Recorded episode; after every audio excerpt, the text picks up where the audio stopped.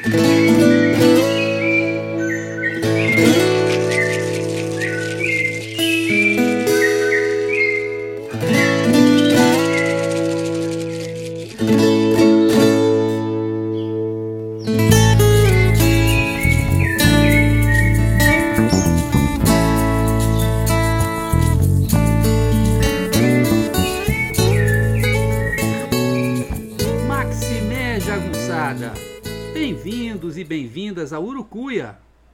podcast feito para te ajudar a ler Grande Sertão Veredas e outras obras do nosso amado João Guimarães Rosa.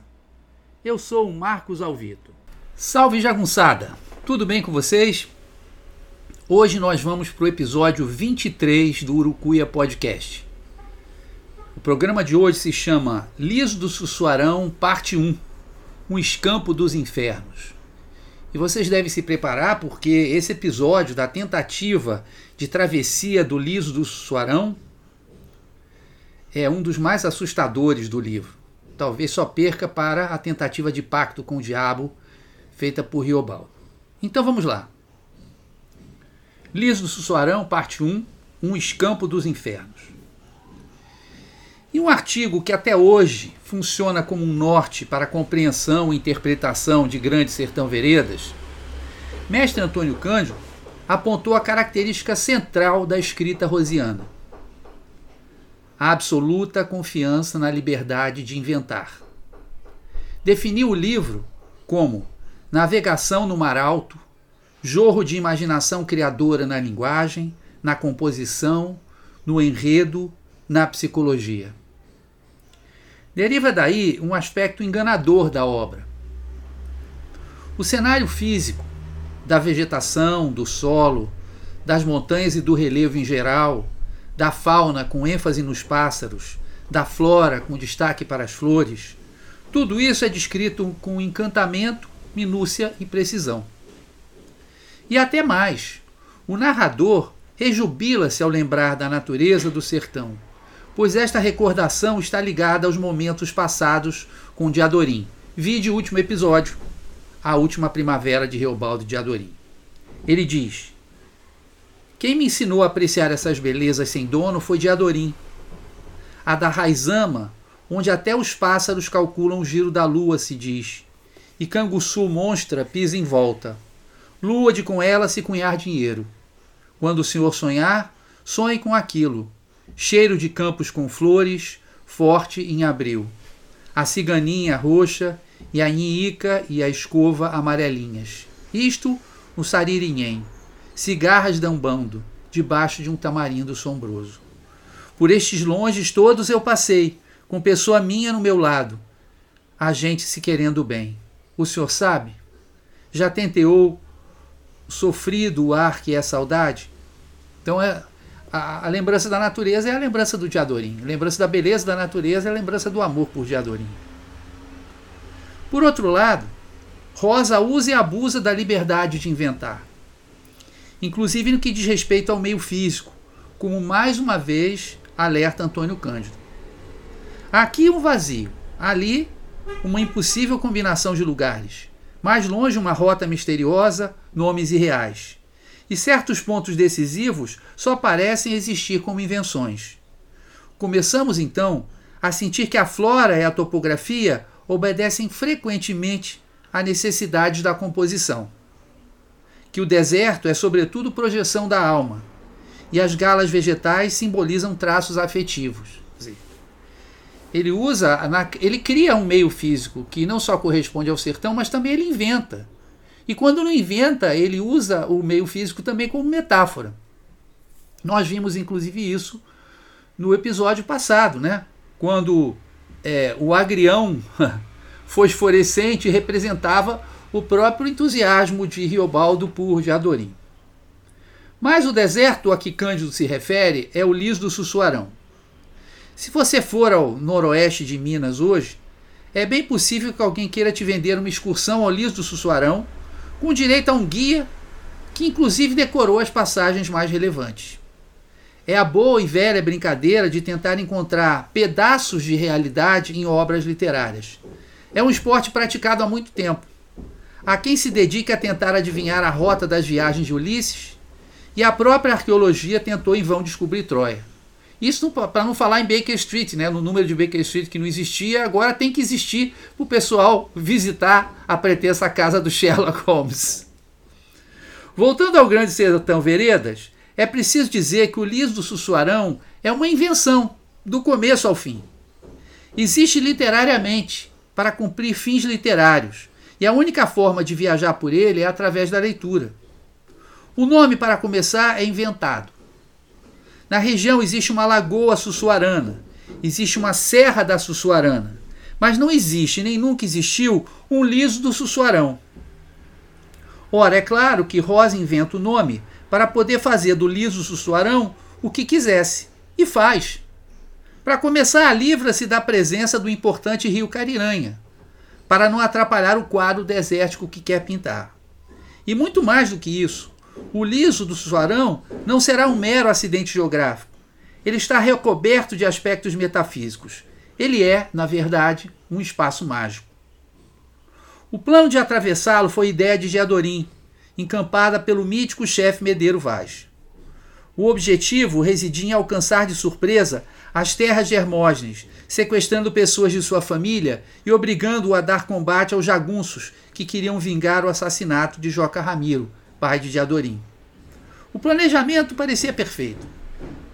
Medeiro Vaz espera passar as chuvas de março e não descuida de nenhum detalhe. Cavalos bem descansados, burros cargueiros levando fartura de carnes, farinhas, rapadura, sal e café, bogós de couro cheios d'água e seis novilhos gordos para carnear. Os homens do bando haviam recebido a notícia com festa, entusiasmados como explica Riobaldo. O que ninguém ainda não tinha feito, a gente se sentia no poder de fazer. Exceção a esse clima de alegria, de certo, era o próprio Riobaldo. Ao saber de Ana dos Usa, a mãe de Nhorinhá, acerca do plano, ele duvidara por achar a tarefa impossível. Ele diz: O liso do Suarão não concedia passagem a gente viva. Era o raso pior vivente. Era um escampo dos infernos. Paremos um pouquinho para prestar atenção na palavra escampo. François Utesa, em seu importante estudo Metafísica do Grande Sertão, nos ensina que escampo vem de ex campus, ou seja, é algo que está fora do espaço, que não pode ser assimilado a nenhum dado geográfico identificável nos mapas. E continua Riobaldo qualificando o liso do Sussuarão. Nada, nada vezes e o demo. Esse é o liso do Sussuarão é o mais longe. Para lá, para lá nos ermos. Se emenda com si mesmo. Água não tem. Crer que quando a gente intesta com aquilo, o mundo se acaba. Carece de se dar volta sempre. Um é que dali não avança, espia só o começo só. Ver o luar alumiando, mãe, e escutar como quantos gritos o vento se sabe sozinho na cama daqueles desertos. Não tem excrementos, não tem pássaros. O mesmo Tesa lembra que liso vem do grego lusos, derivado de luere, liquefazer. E é isto que o liso vai fazer com os homens através do calor do fogo. A sua periculosidade estaria presente em Sussuarão, o aumentativo de Sussuarana, nome em tupi da onça. Bastaria estas duas passagens para entender que o liso do Sussuarão não é real a menção aos infernos e ao demo já anuncia um espaço diabólico. Ele não tem fim, se emenda com si mesmo. É impossível penetrar nele. Um é que dali não avança. E diferentemente de um deserto verdadeiro, não tem pássaro algum, nem um pingo d'água, só o vento o frequenta. Ora, o deserto do Saara, por exemplo, abriga 100 espécies de répteis, 90 espécies de pássaros, sem contar os migratórios, e 70 espécies de mamíferos. Seria então apenas um exagero da parte de Robaldo? Quando da travessia do liso se verá que não. À medida em que vão se aproximando do liso do Sussuarão, afundam no cerrado, as árvores vão diminuindo de tamanho, só se vêem tatus e depois as árvores desaparecem e acabam também os capinzais. No céu só voam urubus, mesmo assim espaçados. Mas o principal é o efeito que a proximidade do liso sussuarão né, tem sobre o bando. O efeito psicológico, a gente poderia dizer, o efeito é, espiritual, metafísico. O Riobaldo diz: aquilo vindo aos poucos dava um peso extrato, o mundo se envelhecendo no descampante. Quer dizer, tudo ia, na verdade, se desmilinguindo. Há até um traço claramente religioso quando ele diz: via a luz, castigo. Aquela luz não era uma luz que iluminava, não era uma luz que esclarecia, era uma luz que castigava. O último pássaro que divisam é o gavião andorim, talvez símbolo da esperança que está se indo embora. Riobaldo agora descreve o solo como fofo ocado. Né? Quer dizer, um, um solo fofo e, e, e oco, que não tem, na verdade, substância. E continua, uma terra diferente, louca, e lagoa de areia. É como se fosse uma lagoa de areia. Se pergunta onde seria o seu fim. O sol batendo no chão com sal faiscava, imagem que lembra o fogo e, consequentemente, o inferno. De vez em quando se viam tufos de capins mortos, comparados por Riobaldo a cabeleira sem cabeça, compondo um clima macabro. Completando, havia um vapor amarelo se espalhando, e aquilo tudo literalmente invade os corpos dos homens, como Riobaldo diz. E fogo começou a entrar com o ar nos pobres peitos da gente. Tudo ainda piora quando Riobaldo vem a saber que o Hermógenes era pactário. Talvez fosse isso até que explicasse o porquê do liso ser intransponível. Afinal, como comenta Riobaldo, com ele ninguém podia? O Hermógenes, demônio. Sim, só isto.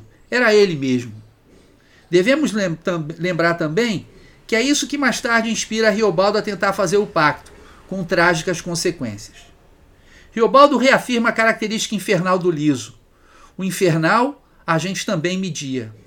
Liso, que era a encarnação do mal. O miolo mal do sertão residia ali. Quer dizer, o centro da maldade que existia no sertão estava ali. Eles não conseguiam avançar, não havia caminho. Os cavalos, animais que na obra são dotados de um sexto sentido, como aparece em outros episódios, ficavam inquietos. Riobaldo começa a ver assombração e tem medo de ter uma vertigem parecida com a de uma pessoa embriagada. Mas isso não derivava do aspecto liso, do físico do liso, pois ele aponta: acho que provinha de excessos de ideia pois caminhadas piores eu já tinha feito, a cavalo ou a pé, no tosta-sol. Portanto, não era, não era o calor do liso, não era um calor simplesmente, era o calor do liso, era aquele calor infernal. Ele é que tinha esse efeito sobre, sobre Reobaldo e os outros homens. E ele diz de onde vem isso. E tudo derivava do medo, meu medo, diz Reobaldo. Tudo parecia pesar demais, os objetos que ele carregava, ele temia que a água dele acabasse. Ele pensava desconjuntado. Ele está se desmilinguindo. A noite chega sem boca. O dia nasce falecido, sem esperanças e sem pássaros. É um filme de terror. Riobaldo abaixava os olhos para não encarar os horizontes que trancados não alteravam. Já imaginaram? Você olhar e o horizonte está sempre igual, né? Você tenta caminhar, caminhar e parece que você está no mesmo lugar. É absolutamente assustador. Riobaldo diz que o doutor pode imaginar o sol e tudo, mas não pode ter ideia do sentimento. Ele diz: o liso do suarão concebia silêncio e produzia uma maldade, feito pessoa. O liso é uma espécie de monstro devorador.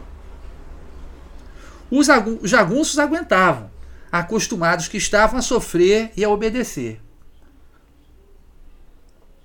Mas aquilo tudo era pesadelo mesmo, de delírio, palavra que significa sair do trilho. Estava todo mundo saindo do trilho. Os cavalos, talvez mais livres que os homens, gemiam descrença. Os homens estavam perdidos. Não havia sombra, nem capim, nem água alguma. Os homens exibiam olhos vermelhos, inflamados. As caras estavam arroxeadas. A luz assassinava, assim como o assim como liso é uma, uma pessoa, a luz também é, né? tanto que ela assassina. Eles davam voltas e os rastreadores procuravam sem achar água. Os homens já rezavam, segurando seus bentinhos. Riobaldo entrega a alma ao corpo, quebrado. Pensa coisas como se fosse mais velho, ou será que ele estava variando? Ele mesmo se pergunta. Riobaldo em Otacília, que queria se casar com ele, a possibilidade de uma outra vida diferente daquela, mas não consegue se desligar de Diadorim. Reafirma que estava no velho do inferno. Um homem é declarado morto. Outro grita, dizendo ter ficado cego. Dois rosnam. Os cavalos bobejavam. Um jagunço tinha as orelhas cinzentas. Outro estava todo empretecido e sangrava das pálpebras. Riobaldo não aguenta mais. E pegando as rédeas de Jadorim, que dói na sua mão, por quê? Será que o diabo não queria que ele pegasse nas rédeas para evi evitar a continuação daquela travessia, daquela tentativa de travessia? Ele afirma a, a Diadorim que dali ele não seguiria mais. Pouco depois, o cavalo de Adorim afundou aberto, espalhado no chão, e se agoniou. Jadorim solicita a Medeiro Vaz que retornem, e o chefe de pedra responde apenas com as mãos e os ombros, dando a entender que sim, não havia mais nada a fazer. Como se ainda houvesse necessidade de alguma prova para afirmar o liso como um espaço mágico, vejam só a reação de Riobaldo inexplicável do ponto de vista realista, em que não falta uma mensagem divina. Mas era mesmo o final de se voltar. Deus me disse. E o Senhor mais saiba. De súpeto, já eu estava remoçado, são, disposto. Aquele envelhecimento pesado que tinha sido trazido pelo liso já estava revertido, mas eles ainda estavam dentro do liso. Então tudo é uma questão de alma, questão de vontade. Aliás, não somente Riobaldo, mas todo o bando. Todos influídos assim. E o Tesa, que nos ajudou nessa travessia, comenta que a palavra influídos vem de influere, aquilo que escorre do interior, o fluido, o fluxo que escorre do interior. Ou seja, também no caso dos homens do bando, a transformação é espiritual, ocorre no seu âmago. Este aspecto mágico do liso ficará ainda mais claro quando da parte 2, semana que vem quando Riobaldo, agora chefe, depois de tentar fazer o pacto com o diabo, irá atravessar o liso com seus homens sem a menor dificuldade, com o liso sussuarão aparecendo como espaço acolhedor e cheio de vida. Só vai faltar o Buriti. Portanto, quem quiser fazer um passeio pelo liso sussuarão, não precisa ir até Minas, nem contratar guia. Basta ler o Grande Sertão Veredas. Esse foi o episódio de hoje, o episódio 23. Liso Sussuarão, parte 1, Um Escampo dos Infernos. Espero que vocês tenham gostado. Agora vocês vão ficar com a nossa linda e exclusiva trilha sonora Acordais, do meu amigo Delfim, também chamado de Alex Rocha, e Joyce Carvalhais, do CD do mesmo nome, Acordais, que está no Spotify. Tá bom, moçada? Então valeu. Um abraço. Maximé, abraço não, um beijo, tchau.